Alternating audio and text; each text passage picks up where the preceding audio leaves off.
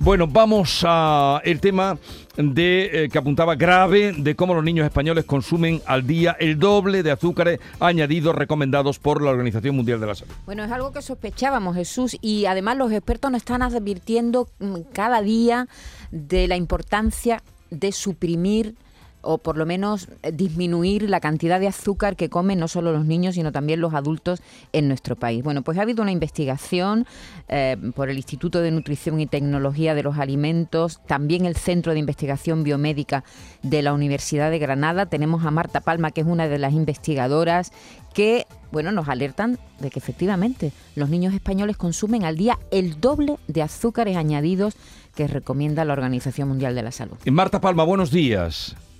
Buenos días, muchas gracias por la invitación. A usted por atendernos. ¿Y, ahora qué? Con ese dato eh, eh, que da la OMS de que los niños españoles consumen al día el doble de azúcares permitidos. ¿Qué? ¿Qué hacer? Pues eh, el problema y uno de los objetivos del estudio, además de cuantificar la ingesta de azúcares añadidos que están consumiendo los niños españoles, era eh, evaluar la densidad nutricional de los alimentos que están contribuyendo a, dicha ingesta.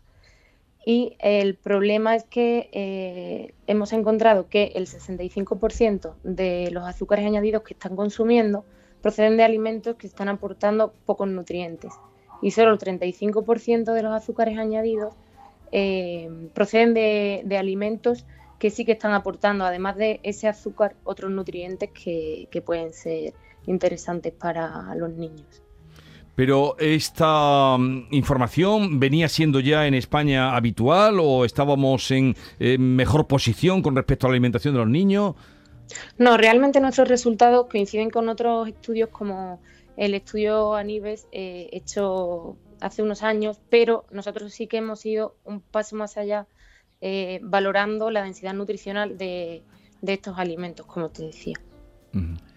Eh, Marta, eh, se cuantifican, según vuestro estudio, en 55 gramos diarios la cantidad de azúcar que toman los jóvenes. Eso equivale a más de 9 terrones de azúcar. Yo no sé si es una asignatura pendiente la de tomarnos más en serio la alimentación de nuestros hijos. ¿El problema está en el etiquetado o en el escaso conocimiento de los padres?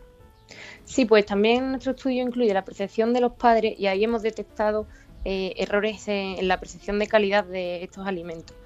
Y, mm, por supuesto, en el etiquetado nutricional no, está regulado que aparezcan los azúcares añadidos, solo aparecen los azúcares totales y esto puede llevar a error también. Hmm. Entonces, sería fundamental tanto mm, realizar campañas de educación nutricional a niños y, por supuesto, a padres que, en este caso son los que están más pendientes de su alimentación eh, reformular productos por parte de la industria alimentaria, disminuyendo poco a poco la cantidad de azúcares añadidos que les incluyen a, los alimentos y por supuesto regular el etiquetado.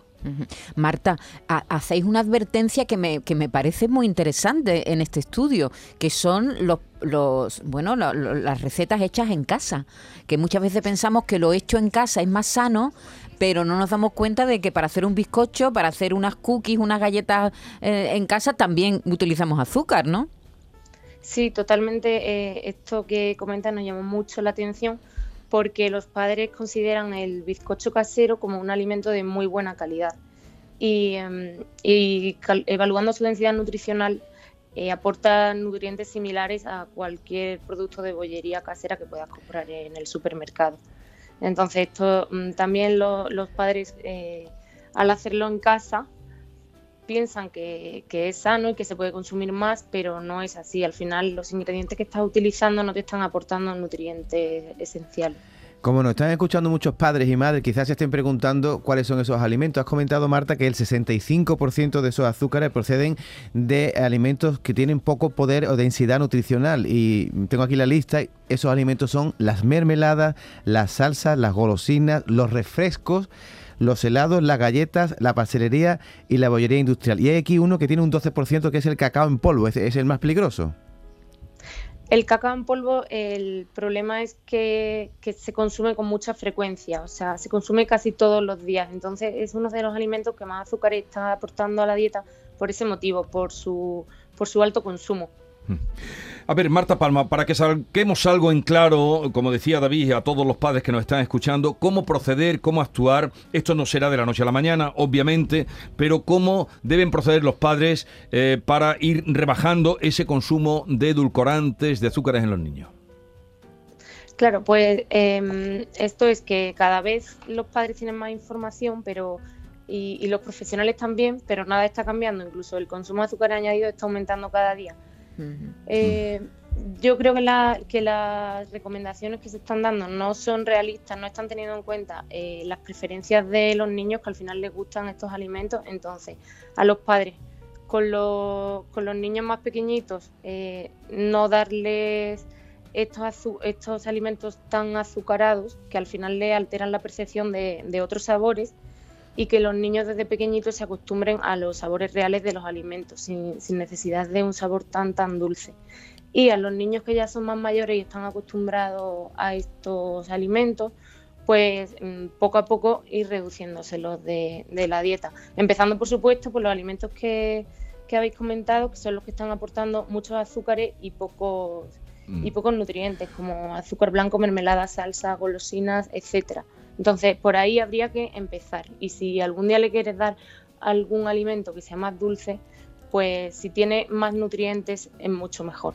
Con los pequeños, orientarlos, que ahí se puede, o se se debe, lo tienen más fácil si se ponen en su sitio y con los un poquito mayores hacer pedagogía. Hombre, todos sabemos hacer educación. Claro, todos sabemos que las chuches tienen, tienen mucho azúcar, pero descubrir, por ejemplo, que una sola galleta tiene 10 gramos de azúcar, Marta, Sería, bueno, no sería una galleta, sería una ración. Una ración, ah, una ración. Igual cuatro galletas, el, paquetito de galletas que se le da a, los niños. Eso, un paquetito de galletas que nos parece como más inofensivo, pues recordar pues que tiene 10 gramos de azúcar. Sí, además no están aportando muchos nutrientes. Y además los eh, alimentos vienen ahora todos con la composición, miren ahí también. Eh, Marta Palma, investigadora de LINITA, Instituto de Nutrición y Tecnología de los Alimentos, del Centro de Investigación Biomédica de la Universidad de Granada. Gracias por estar con nosotros. Espero que su consejo o, que su descripción de cómo está la situación no caiga en saco roto en los padres que nos estén escuchando. Un saludo y hasta la próxima. Seguiremos insistiendo. Muchas gracias. Un saludo.